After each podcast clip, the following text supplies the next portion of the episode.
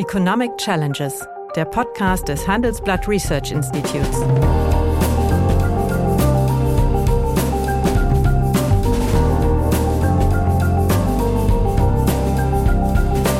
Bert Rürup, der Chefökonom des Handelsblatts, diskutiert mit Michael Hüter, dem Direktor des Instituts der deutschen Wirtschaft, wöchentlich aktuelle wirtschaftliche Herausforderungen. Für Deutschland wie für die Weltwirtschaft. Guten Tag, meine Damen und Herren. Guten Morgen, lieber Michael. Hallo, lieber Bert. Ja, ich möchte heute gerne mit dir über zwei Themen diskutieren. Einmal über die siebte deutsch-chinesische Regierungskonsultation. Das ist ja ein Treffen, das seit 2011 äh, vereinbart worden ist, wo sich hochrangige chinesische und deutsche Politiker treffen und äh, austauschen. Und diesmal fand das in Berlin statt. Äh, der chinesische Ministerpräsident Li Kuang kam mit zehn Ministern nach Berlin und wurde an Empfang beim Staatspräsidenten äh, vorbereitet und dann traf er sich mit Kanzler Scholz und neun Bundesministerien. ja, äh, zu, wie gesagt, bilateralen Regierungsgesprächen. Sensible Themen gab es eigentlich genug. Ja, das mhm. äh, Festhalten Chinas an der felsenfesten Freundschaft äh, mit Moskau, dann der Technologieabfluss nach China, die zunehmenden Spannungen in der Taiwanstraße und die Unterdrückung der Uiguren. Das ist eigentlich eine unerfreuliche Lage. Wenn man sich aber anschaut, was besprochen worden ist, äh, habe ich eigentlich gar nicht verstanden, warum man sich getroffen hat, wenn ich ganz ehrlich bin. Es gab eine Presseerklärung mit großen Aplomb, wo zehn Projekte vorgestellt wurden, aber mhm. Rückfragen waren seltsamerweise nicht möglich. Wie das äh, durchgehen konnte, ist mir schleierhaft. Also es muss dann gewisse Asymmetrie in der Verhandlungsführung gegeben haben. Ja, äh, das wirkt so und äh, ich hatte ja beim letzten Mal angekündigt, vielleicht ein paar Impressionen beizusteuern aus dem dazu stattfindenden elften äh, deutsch-chinesischen Forum für wirtschaftliche Zusammenarbeit und, und Digitalisierung. Ja. Ähm, man hat den Eindruck, die Protokollhoheit hatten die Chinesen, ja. obwohl es in Berlin stattfand. Das war übrigens auch bei dem Treffen so. Es wuselten ganz viele chinesische Protokollbeamte darum und es war beim Bundeswirtschaftsministerium. Und äh, ich hatte ein bisschen den Eindruck, dass unsere Protokollbeamten völlig überrollt waren. äh, die hat, machten die Sitzordnung, äh, ja. die belegten Stuhlreihen, also alles solche Dinge. Und man hat ja auch gesehen, man hat den Eindruck gehabt, der chinesische Ministerpräsident sei der Hausherr am Kanzleramt, wie er Herrn Scholz zum Pult führte. Also äh, das ist das eine. Das andere aber, Bert, finde ich schon zentral, dass gerade in diesen Zeiten Gespräche stattfinden. Und es hat ja auch Gespräche am Montag gegeben, so eine Art T-Runde mhm. des chinesischen Ministerpräsidenten mhm. mit mehreren deutschen Unternehmensleitern. und ähm, das glaube ich, ist in diesen unübersichtlichen Zeiten, diesen vielfach mit Spannungen und Konflikten versehenen Zeiten äh, ganz richtig und wichtig. Natürlich haben die Chinesen Interesse daran, dass äh, Deutschland ein präferierter Partner aus ihrer Sicht ist ja, und bleibt und damit dann auch als dieser präferierte Partner ähm, im Grunde äh, ein bisschen ein Gleichgewicht oder ein Gegengewicht äh, zu den äh, USA. Auf der anderen Seite muss man sagen, an den Tagen zuvor war Blinken, der amerikanische Außenminister äh, in, in China. Das war durchaus bemerkenswert, auch dass er von Xi empfangen wurde. Beide Seiten konzidieren äh, mehr Verständnis füreinander und ich denke, das ist das Beste, was man in solchen Zeiten haben kann. Also insofern, äh, ja, man, es ist nicht so abgegangen mit verschiedenen Projekten, die genau unterschrieben wurden. Es waren Ankündigungen. Was mir aber auffiel, ich war schon mal vor längerer Zeit bei diesem Forum dabei, wenn man jetzt chinesische Unternehmer auf dem Panel hat, sind die mittlerweile genauso diskursiv wie die Deutschen. Also früher haben die ja ihre Sprechzettel abgelesen. Das ist nicht mehr so. Es war außerordentlich dynamisch, war ein richtig gutes mhm. Panel, hat mich auch war richtig Spaß gemacht. Es waren von deutscher Seite noch zwei Unternehmensführer von Herreus und SMS dabei und ähm, im Wesentlichen waren das chinesische Unternehmensvertreter und vor allen Dingen CEOs natürlich aus dem Fragen, mhm. aus dem Bereich Transformation, also alternative Energien, mhm. erneuerbare Energien. Und da liegt ja auch ein enormes Potenzial der Zusammenarbeit. Also ja und nein, wie du auf deine Frage. Es war äh, chinesisch gerahmt und Domin protokollhaft gestaltet, nicht? Aber auf der anderen Seite, gerade in solchen Zeiten, ist das Beste, was man haben kann, solche Gespräche, die auch wieder Verständnis etwas äh, aufbauen können. Ja, aber äh, wir werden natürlich uns damit abfinden müssen, dass äh, China und Russland einen neuen Block bilden. Das, das, ist, das ist völlig wahr.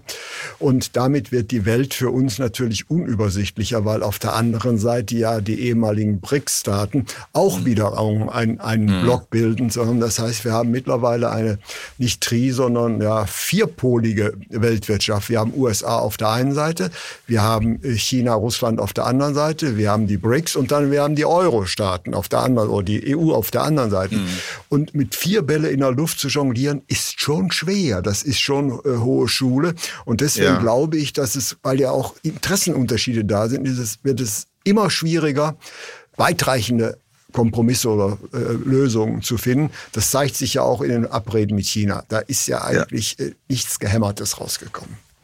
Nee, nichts Gehämmertes, aber nochmal gesagt, die ganze Transformationsfrage betrifft beide. Da haben die Chinesen etwas anderen Zeitpfad. Bis 2060 wollen sie klimaneutral mhm. werden. Wir wollen 2045 in Europa 2050 klimaneutral werden. Und da sind ja auch die technologischen Abhängigkeiten gleich verteilt. Es ist ja nicht so, dass der eine nur das hat und äh, die Dinge äh, sind da hochdynamisch und das, glaube ich, macht auch eine gemeinsame Kooperation wichtig. Auf der anderen Seite natürlich vier Bälle, wenn das überhaupt, die, die, die, die anderen sind ja eher dann die Einzelbälle, nochmal eine Bündelung von Kleinbällen, ja, ja. ob die dann so ähm, äh, jonglierungsfähig sind. Ich glaube, wir müssen es einfach auch äh, deutlich machen, das, was über Jahrhunderte galt, dass es in der Welt immer irgendein Hegemon gab. Also im 19. Jahrhundert war das Großbritannien bis ins 20. Jahrhundert, dann die USA im 20. Jahrhundert bis irgendwie jetzt, noch, jetzt noch, dass das überhaupt so nicht mehr geben wird, dass auch China diese Rolle nicht wird einnehmen können als 1,4 Milliarden Volk was, stark, daher, was schnell altert, schnellst alternde Land genau, der Welt. Genau, schnell altert. Da haben wir auch schon darauf, hingewiesen. So. Und von daher, ähm, das ist die eine Fläche. Ich glaube, es wird diese Struktur so nicht mehr geben mit einem, der dann auch die, die durch seinen Vormacht ökonomische, militärische und damit auch politische Vormachtstellung die Dinge wird steuern können. Da werden wir uns darauf einzustellen haben. Und dann bleiben wir immer wieder bei der einen Frage, wie kann Europa antworten? Das muss Europa gemeinsam tun. Aber dass Deutschland hier eine besondere Rolle hat, unabhängig jetzt von den gegenwärtigen Schwierigkeiten in der Wirtschaft in Deutschland, glaube ich, ist wichtig. Und das dokumentiert sich auch ein Stück an der Stelle.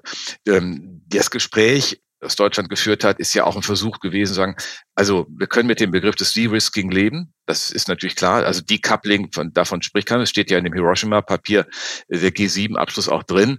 Und dieses De-Risking ist natürlich ähm, eigentlich ein normaler Unternehmensvorgang. Das kann man auch anders einordnen. Das ist schon anders handhabbar. Also von daher würde ich mal vermuten, dass die Chinesen äh, auch, äh, auch Interessen haben, nicht nur mit Russland zusammenzuarbeiten. Ich meine, das haben wir vielfach beleuchtet, Bert. Ja, wir können also offensichtlich feststellen, dass die Welt multipolarer wird. Die mhm. beiden großen Blöcke gibt es nicht mehr. Es gibt vier Blöcke, aber dann gibt es natürlich zwei nach wie vor Ökonomie Dominance. Das ist einmal China auf der einen Seite und äh, die USA auf der anderen Seite. Und äh, dann haben wir natürlich auch ein Problem als Deutschland mit den USA. Für uns ist ja China mittlerweile der wichtigste Wirtschaftspartner überhaupt. Wir bauen dort Produktionskapazitäten auf und, und, und. Zerreißt es da nicht Deutschland? Ja, und das konntest du ja auch dieser Tage in einem anderen Rahmen äh, hören und sehen, nämlich im äh, Tag der Industrie, der Anfang der Woche stattgefunden hat, ähm, der ja zeitgleich lief quasi mit den deutsch-chinesischen Konsultationen. Aber wenn du eine Überschrift gesucht hättest für den Tag der Industrie, dann war es die Frage, mit welcher industriepolitischen Strategie antworten wir eigentlich auf die Perspektiven, die China hat mit der gezielten Unterstützung von Unternehmen und die Perspektiven, die die USA mit dem Inflation Reduction Act hat. Und das heißt, wir führen mittlerweile eine Diskussion über Industriepolitik. Äh, Bert, wenn wir mal ein bisschen zurückdenken, frühen 2000er Jahre oder so, dann war das in Deutschland immer ein Thema mit spitzen Fingern. Und das ist, das ist anders geworden. Das ist auch deshalb anders geworden, weil wir diese Spannungen haben, weil wir diese, äh, nicht China und Deutschland, die beiden großen Gewinner der Globalisierung mhm. der letzten drei Jahrzehnte, diese Vernetzung. Aber jetzt stehen wir vor der Frage, und das äh, fragt ja. im Grunde auch die Wirtschaft, mit welchen angemessenen Perspektiven gehen wir eigentlich ähm, wirtschafts- und industriepolitisch in die Zukunft zwischen diesen beiden jetzt mal wirtschaftlich herausragenden Polen. Und äh, ich meine, das war auch wirklich eindrucksvoll. Am Tag der Industrie sprach Christian Lindner, Grundsätze der sozialen Marktwirtschaft wurden vorgetragen. Und dann sagt er natürlich, also kein also Unternehmenssubvention, um Gottes Willen, kein Industriestrompreis. Ja, ja. Mhm. Und ja, Intel Magdeburg, also hm, das ist ja auch nicht nochmal mehr Geld da so. Und die, die Rede war zu Ende, es war eine Kaffeepause, man ging raus, machte sein iPhone an und du konntest auf allen Portalen lesen, dass der Intel-Deal gerade mit 9,9 Milliarden mindestens äh, als Fördersumme statt 7 Milliarden über die Bühne gegangen war. Und das ist ja eine ganz andere Qualität. Und das ist sozusagen das, der Rahmen, in dem wir uns mhm. befinden. Und dann sind wir ja auch bei einer Frage der wirtschaftspolitischen Strategie, der angemessenen, die sich genau aus dieser bipolaren ökonomischen äh, äh, äh Spannung USA, China für Deutschland ergibt. Ja, aber das ist, das ist genau das Dilemma. Also für äh, Deutschland ist China ja als äh, Wirtschaftspartner ein bisschen wichtiger sogar als die USA ja. geworden, allein von den Produktionsstandorten her. Auf der anderen Seite, egal wie die Präsidenten heißen, werden alle Präsidenten versuchen, einen weiteren äh, Take-off, wirtschaftlichen Take-off von China zu bremsen. Mhm. Äh, gebremst wird durch die deutsche Wirtschaft, nicht? Ja, und die Alternativen in den USA sind zwar vorhanden. Man sieht ja, USA ist Platz eins unserer Exportdestinationen geworden im letzten Jahr. China ja. auf Platz vier gerutscht. Also insofern ja. hat sich da auch ein bisschen was verändert. Aber es sind letztlich, Bert, ganz knallharte Fragen der wirtschaftspolitischen Strategie, die zu beantworten sind, die sind auch für Ökonomen nicht einfach zu beantworten. Das konnte man gestern erleben, 60 mhm. Jahre Sachverständigenrat. Das ist eine schöne Und in der, Diskus in der Diskussion, da war ich genau der Punkt, in der Diskussion ja. dann noch nach der Rede des Bundeskanzlers, dann Austausch mit Frau Schnitzer, der Vorsitzenden.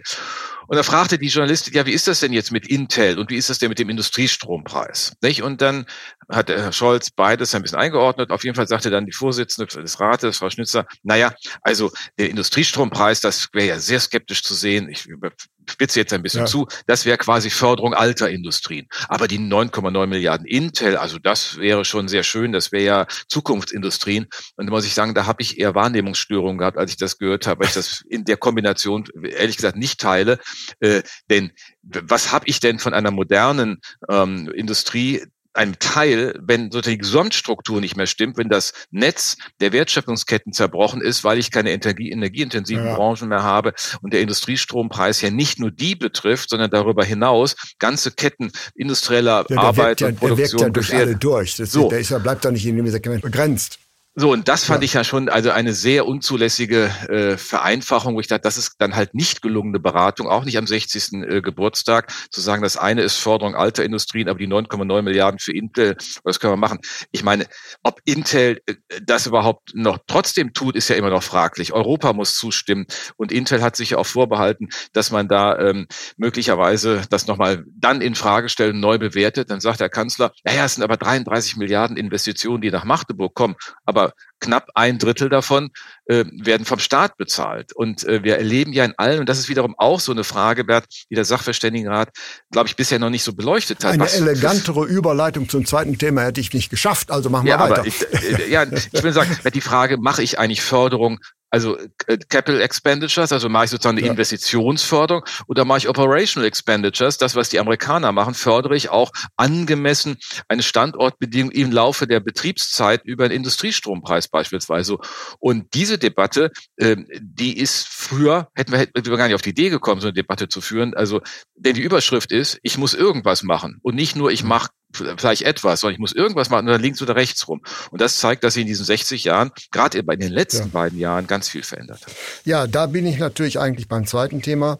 Also am ähm, Mittwoch hat der Sachverständigenrat ja seinen 60. Mhm. Geburtstag in Berlin gefeiert. Ich wäre gerne hingekommen, bin aber dann irgendwann in Magdeburg gestrandet. Es waren wieder Personen im Gleisbett und wie gesagt, war sehr schade. Ich wäre dort äh, gerne ja. hingekommen. Aber du warst ja lange Zeit Generalsekretär des mhm. äh, wissenschaftlichen Stabs und ich war einige Jahre Mitglied und Vorsitzender.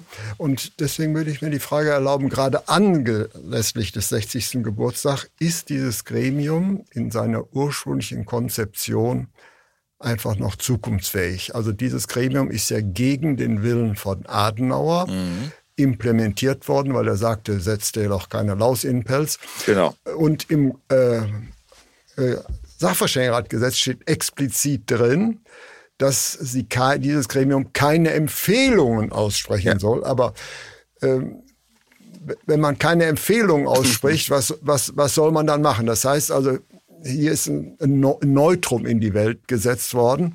Und das kommt ja, darin zum Ausdruck, dass man immer so halbherzig berät. Also meine Vorstellung ist, das habe ich auch schon seit längerer Zeit mal gesagt, die Politik sollte doch bitte den Mut haben, wirklich ein Beratungsgremium zu äh, installieren, nämlich Begutachtungsgremium haben wir ja unendlich viele. Es gibt doch ja. kaum ein Ministerium, wo es nicht einen hochqualifizierten wissenschaftlichen ja. Beirat gibt. Es gibt viele Forschungsinstitute, aber eine echte kompetente wirtschaftspolitische Beratung, wie es in den USA der Council of Economic Advisors macht, gibt es in Deutschland nicht. Meine Frage, ist es nicht an der Zeit, über, sagen wir mal, die äh, ordnungspolitischen Koordinaten des Sachverständigenrates mal nachzudenken? Ja, aber du hast eine wesentliche vergessen, Bert, nämlich die Unabhängigkeit. Und das macht den großen Unterschied zum American Council of Economic Advisors ja, ja, ja. aus, der ja nichts anderes ist als eine Abteilung des Weißen Hauses. Da werden zwar auch renommierte Ökonomen äh, dann einberufen, aber es ist klar ähm, orientiert aus der grundpolitischen Perspektive des jeweiligen Präsidenten und seiner Administration. Es hat auch keine Kontinuität im Mitarbeiterstab. Mhm. Auch der wird komplett mhm. ausgetauscht. Ja. Der Sachverständigenrat hat ja so etwas wie eine institutionelle Kontinuität, weil ähm, jenseits des Wechsels der Räte, Geschäftsstelle und Stab immer die größere Kontinuität äh, darstellen. Und äh, das sozusagen unter der Überschrift der Unabhängigkeit muss man, glaube ich, erstmal für sich genommen würdigen. Und diese Unabhängigkeit halte ich schon für herausragend. Die ähm, würde ich ungern aufgeben. Das wäre die eine ordnungspolitische mhm. Aussage. Die zweite, der Sachverständigenrat hat das ja immer gelöst, äh, hat zwar ähm, nicht wirklich konkrete Empfehlungen, man hat gesagt, wenn du aber das erreichen willst, liebe, liebe Politik, dann musst du aus A B machen oder das oder die mhm. Alternative hier kostet mehr, die andere kostet weniger. Am Ende ist dieses Empfehlungsverbot nie wirklich ähm, sagen wir mal, äh, das Entscheidende gewesen. Es ist doch eher die Frage, ob die Präsentation ähm, des Sachverständigenrates noch angemessen ist. Also soll er Jahresgutachten schreiben mit 300 mal, Seiten, ja. 400 Seiten oder ja, wir haben 1000 Seiten. geschrieben zu ja, meiner äh, Zeit.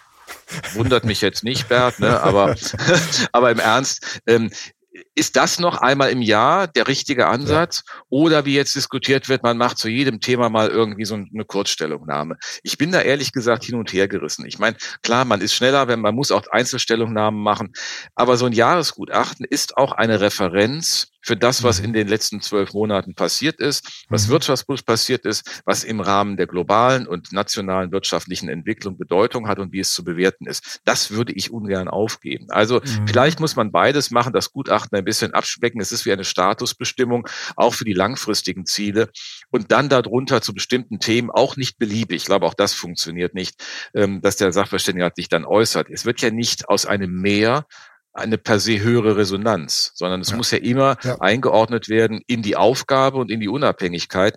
Und was der Sachverständige selbst offensichtlich äh, will, würde ja eine Änderung des Gesetzes vorsehen. Ja, das ist richtig. Aber vielleicht nochmal zurückzukommen. Also der Sachverständiger ist ja 53, 63 gegründet mhm. worden, äh, weil äh, Erhard waren die Lohnforderungen genau, der Gewerkschaften ja. so, weil wir Vollbeschäftigung haben. Und daraus leitet sich ja das ungeschriebene ähm, Gesetz, äh, ungeschriebene Recht oder die ungesch ungeschriebene Gewohnheit ab. Ein Mitglied im Benehmen mit den Arbeitgebern und ein Mitglied mit den Gewerkschaften mhm. hineinzusetzen. Im Übrigen steht aber im Gesetz drin. Es ist dem Sachverständigenrat letztlich verboten, konkrete Empfehlungen auszugeben. Und an diesem Verbot müsste man dann natürlich dann auch diskutieren. Und da scheitert natürlich deine Argumentation dran. Das heißt also, und äh, unabhängige Beratungs... Was scheitert da? Ja, wenn, wenn ich ein Empfehlungsverbot habe, darf die Regierung nicht sagen, was sie tun soll. Naja, aber also, es, ja. es steht ja konkrete Empfehlungen, Bernd, ja. konkrete Empfehlungen. Aber schau ja. mal, der Sachverständigenrat, als er dann ins Amt kam, hat ja genau die Erwartung nicht erfüllt, die Ludwig Erhard hatte. Man hat sich zwar zur kostenniveau-neutralen Lohnpolitik vereinbart. Das war das erste Gutachten, hat genau das getan, was Erhard wollte ja, aber gleichzeitig auch zu, zu den Wechselkursen geäußert. Ja. Und das war ja äh, prägend, ähm, dass in den 60er Jahren im Grunde das dominante Thema äh, war äh, die Frage des Wechselkurssystems, mhm. die Zukunftsfähigkeit fixierter Wechselkurse. Da hat es ja enorm, enorm Knatsch auch im Sachverständigenrat dann selbst gegeben. Das zweite große Thema war die lohnpolitische Überforderung. Das kam schon. Und das dritte Thema war, wie wirkt eigentlich, das war dann so Ende der 60er Jahre, mehreren Gutachten, wie wirkt eigentlich Konjunkturpolitik? Also welche Verzögerung, wie zeitlich ja, passgenau ist ja. sie eigentlich? Man hatte erste Erfahrung. In den 70er Jahren kam dann die Wende zur Angebotspolitik. Genau, aber in den 60er Jahren war, also das waren schon die großen Themen und äh, daran sieht man auch, dass es gar nicht nur um konkrete Empfehlungen geht, sondern um Politikverständnis, um Konzeptionen. Mhm. Denn die Frage der kostenniveau-neutralen Lohnpolitik, des konjunkturneutralen Haushalts, der Produktivitätsorientierung oder Wechselkurse, natürlich war das am Ende mit dem Wechselkursthema, also pro oder gegen Aufwertung. Da gab es ja einen Riesenskandal, mhm. 69 mhm. Äh, im Bundestagswahlkampf. Wahlkampf äußerten ja. sich dann äh, Ratsmitglieder so und so. Ne? Der Rat machte eine Kampagne für eine Aufwertung der D-Mark, für eine Flexibilisierung. Das kriegte Französisch Strauß mit, machte einen Riesentamtam. Darauf trat ja ein Ratsmitglied zurück, ja. weil Strauß nämlich gesagt hatte, der Sachverständigenrat äh, mache hier äh, terroristische Umtriebe. Und daraufhin hat das Ratsmitglied gesagt, also in so einer Vereinigung wollte er jetzt nicht mehr mitmachen. Das sind ja alles die naja, Anekdoten da, am Rande, siehst, die aber genau am Kern des Geschehens stehen. Da siehst du aber Konstruktionsfehler dieses Gremiums. Das ist völlig eindeutig. Nach einer kurzen Unterbrechung geht es gleich weiter. Bleiben Sie dran.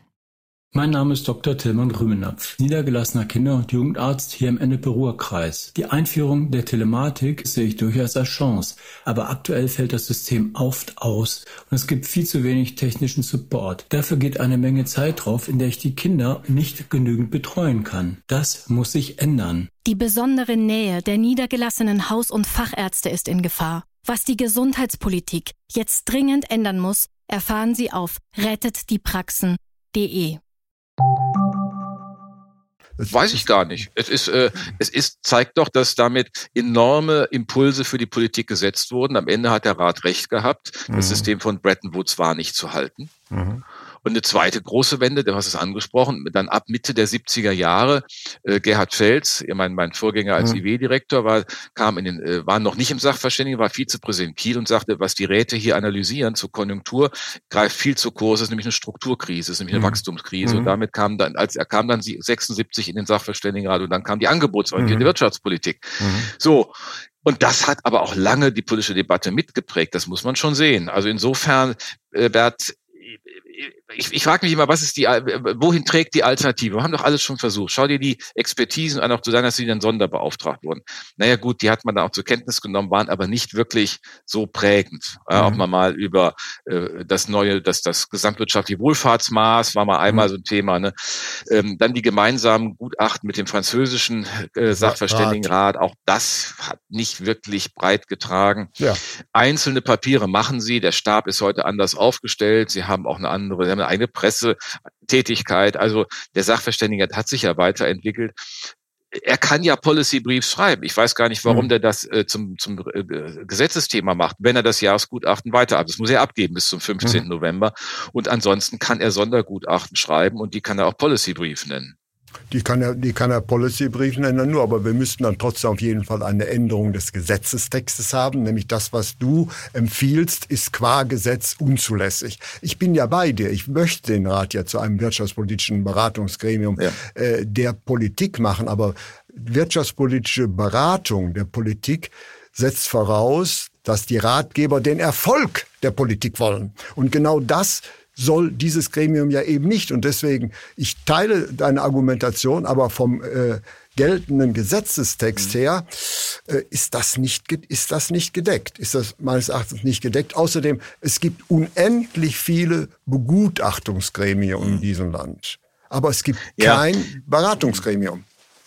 Naja, das, äh, also die Beratung, das weißt du aus deiner Zeit auch, findet ja nicht nur in Form der schriftlich niedergelegten Nein. Gutachten statt.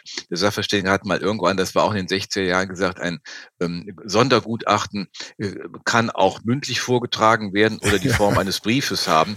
Und das ja. war noch zu Willy Brandts Zeiten. Und der Sachverständige hat das ja auch immer in den vielen Gesprächen, die er mit dem Bundeskanzler, der Bundeskanzlerin, mit den Fachministerien geführt hat. Ja, das ist ja auch eine Form der Beratung. Also insofern mhm. ist das ja nicht ausgeschlossen. Die Frage ist immer, äh, wie stark kann ich die Unabhängigkeit sichern? Und das, glaube ich, ist das höchste Gut dieser gesetzlichen Regelung und dieser ordnungspolitischen Regelung, wie du sie genannt mhm. hast, nämlich äh, dass wir hier wirklich eine Unabhängigkeit haben, eine balancierte, das ist durch die Berufe aber immer mhm. erlebt, dass der Sachverständigenrat trotz unterschiedlicher Akteure, Ausgangspositionen mhm. ähm, zusammengefunden hat in den seltensten Fällen. Das war mal frühe 80er Jahre, als Werner Glasstätter mit Aplomb austrat. Das war aber eher, äh, ja, es lag auf beiden Seiten, aber es war nicht zwingend. Also es war sozusagen mal in einem Fall, aber ansonsten hat es immer zu konstruktiven Ergebnissen gekommen. Die Minderheit kann auch ein Minderheitsvotum schreiben. Also das findet ja, wenn man das Jahresgutachten nicht mehr hat, auch nicht statt, diese Meinungsbreite, auch zu sagen, das ist die Mehrheitsmeinung und jetzt stellen wir mal noch die andere dagegen und dann muss Politik auch entscheiden. Rat mhm. entscheidet nicht, aber er kann durchaus beraten. Und insofern, äh, ich habe, wir sind ja, bin ja nicht ganz so lange jetzt schon dabei wie du, aber äh, auch ziemlich lange. Die Diskussionen drehen sich immer wieder um den, um dasselbe Thema. Was soll man machen? Noch mal ein bisschen mehr aktuell, ein bisschen kleinere Papiere. Gutachten ist zu lang, Gutachten ist zu umfangreich. Da hat man es verkürzt, dann wurde es auch wieder länger. Man hat eine andere Struktur gefunden. Ich glaube, da warst du ja. sogar wesentlich daran mitbeteiligt, äh, wegzugehen von der von der Grund, also Grundzüge der Wirtschaftspolitik hieß es ja mal. Es war ja, immer das ja. Einstiegskapitel. Das war die ordnungspolitische Besinnung oder die, die angebotspolitische Grundlegung. Äh, auch das kann man gut oder schlecht finden. Ich persönlich finde gelegentlich mal ein paar systematische Argumente ist auch gut, statt gleich in die Einzelkapitel und Einzelthemen mhm. reinzugehen. Aber ähm, ich habe noch nicht so richtig den Vorteil jetzt, dass äh, Gut. Andere Lösungen gefunden. Ja, gut, Insofern 60 Jahre, ja, ich glaube nur, man muss, äh, eins muss an jedem Fall, man kann sich nicht hinstellen, wenn ich das mal ein bisschen hm. kritisch sagen darf, wir machen evidenzbasierte Politikberatung. Und dann kommt, da haben wir drüber gesprochen, aber im letzten Jahresgutachten so ein, so mit dem Nebensatz ja. quasi vorbereitet, jetzt muss man die Steuern erhöhen.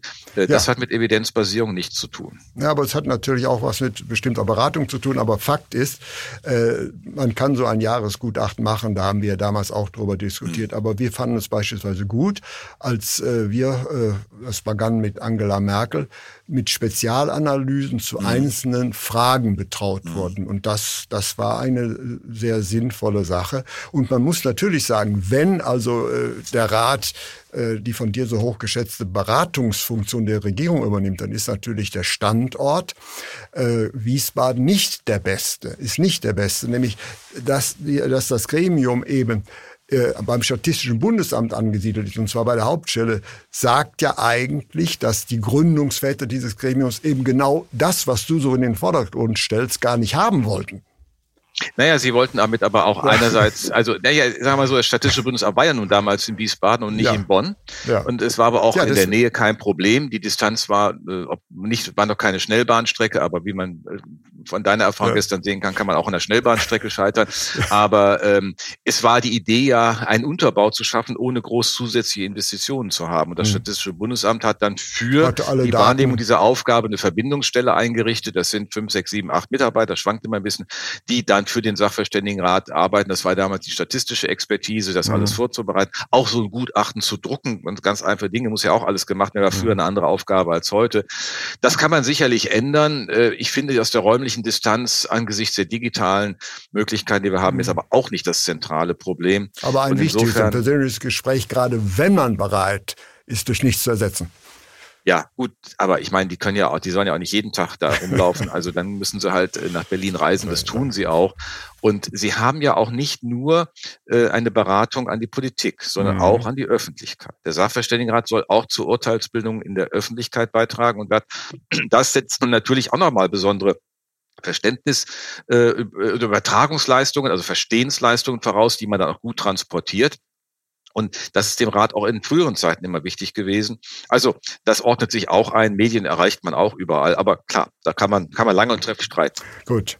Also ähm, ich bleibe immer noch dabei, dass es in uns in Deutschland so etwas fehlt wie ein äh, Council of Economic Advisors, der ja bewusst also in die Politik integriert ist und äh, keinem Mitglied hat es jemals wissenschaftlich geschadet, dort Mitglied gewesen zu sein. Das muss man natürlich auch mal sagen. Aber das ist eine andere Beratung. Das gilt ja für den Deutschen Sachverständigenrat auch. Das gilt auch für den Deutschen Sachverständigenrat. Also das ist schon, schon äh, das Konzept, was, wo uns vielleicht wir uns darüber einigen können. Es bräuchte diese monumentalen Jahresgutachten also nicht mehr unbedingt geworfen, wirken die tödlich. Wie gesagt, ich war da selbst dran beteiligt, ja. sondern meines Erachtens, wenn man wirklich das politische Gestalten in den Vordergrund stellen wollte, wären kürzere Expertisen also ja, sehr viel ja, sinnvoller und die auch nicht einmal im Jahr gegeben werden. Ja, weil, Bert, jetzt, weil jetzt, jetzt, jetzt, guck mal deine eigene Zeit zurück. 20 ja. Punkte für, für, für mehr Wachstum und Beschäftigung im Jahresgutachten ja. 2002. Das, hat das drei, war die Blaupause. 2003, 2003. das war die Blaupause für, für die, die, Agenda. Agenda. Ja. So, und insofern, ähm, äh, das kannst du mit einer kleinen Expertise nicht machen. Das mhm. musste substanziell unterlegt mhm. sein, das musste abgeleitet sein, das musste begründet sein mhm. und, und entsprechend entwickelt. Also insofern, ich, ich, dieses Jahresgutachten, das wird immer so, ja, ja, aber am Ende, die Einzelexpertisen, sind wir mhm. doch jetzt da auch mal ehrlich, weil du sagst, mhm. die waren dann ganz schön. Ja, welchen Impact haben die denn gehabt? Einzelexpertisen kriegst du überall. Ein Jahresgutachten kriegst du nirgends. Einzelexpertisen, das machen wir ja auch ständig vom IW, mhm. das machen die Kollegen von den anderen Instituten, mhm. eine Studie zur äh, Rentenversicherung im Bereich, im, im, im Zeichen der mhm. demografischen Alterung, zur Krankenversicherung, im äh, veränderten Lebensbiografien mhm. und was weiß ich alles. Und äh, das, das ist ja vorhanden. Ein Jahresgutachten ist immer noch dann äh, ein Unique Selling Point, wenn man das so wenden will, des Sachverständigenrats. Da schließt er eine Marktlücke. Deswegen würde ich das gerade nicht aufgeben. Ansonsten, ähm, der Rest ist beliebig, der ordnet sich ein, da weiß auch keiner mehr, von wem kam das jetzt. Jahresgutachten gibt's nur vom Sachverständigenrat. Gut, also dann. Das sollte man vielleicht nicht aufgeben. Ja. Ähm, ja, das, es hat sich bewährt und deswegen soll es so bleiben. Ich wage mal die Prognose, die, du wirst es erleben, beim 75. Geburtstag wirst du ja wahrscheinlich noch äh, eher wahrscheinlich als aus, ich ja? äh, noch noch auf der Welt sein, aber ich glaube schon, äh, dass sich bis dahin die Arbeit dieses Gremiums deutlich äh, geändert haben wird, weil die Politik sehr viel schnelllebiger ist, sehr viel schneller reagieren mhm. muss. Ich glaube schon, dass wenn sich am institutionellen Gefüge der Unabhängigkeit nicht viel ändern soll, dass man tendenziell doch zu mehr kürzeren Expertisen übergeht. Aber die kürzeren Expertisen, die kannst du dann über JetGBT sowieso selbst machen. Die braucht man dann auch nicht mehr. Die muss noch das äh, noch nur noch geprüft werden. Das kann der Wissenschaftsstab dann alleine machen. Ich bleib dabei, Bert. Gut. Der, das, das, die Marktlücke, die der Sachverständigenrat hat, ist das Jahresgutachten und nicht die Einzelexpertisen. Und ähm, aber wir gucken mal, was zum 75. Wir, wir Geburtstag. Wir werden uns da bei einem guten Glas da, Rotwein treffen. Da werden, da werden wir uns dann sehen. Im Übrigen gibt es darüber läuft ja eine schöne Debatte und äh, jetzt mache ich keine Werbung, aber ich habe da auch schon äh, meine abweichende, zu deiner Ansicht abweichende Meinung auch schriftlich dargelegt. Die Hörer sollen mal erkundigen, wo man sowas findet. Also vielen herzlichen Dank für dieses, dies, diesmalige kontroverse Gespräch. Ja, und viel also, Freude demnächst mit der Bahn. Ja, vielen Dank, vielen Dank. Ja. Ja, meine Damen und Herren, wenn Ihnen die Gespräche, die wir führen über ökonomische Themen gefallen, dann habe ich dann noch ein neues Angebot für Sie, was Sie interessieren könnte. Nämlich mehr aktuelle Wirtschaftsinformationen finden Sie unter handelsblatt.com slash global und natürlich in den einschlägigen Hinweisen in meinem wöchentlichen Newsletter der Chefökonom. Liebe Hörerinnen und Hörer, wenn Sie Lob, Kritik oder Themenwünsche haben, dann schreiben Sie uns doch gerne oder schicken Sie uns eine Sprachnachricht an chefökonom@handelsblatt-research.com. Die Adresse finden Sie auch in der Folgenbeschreibung.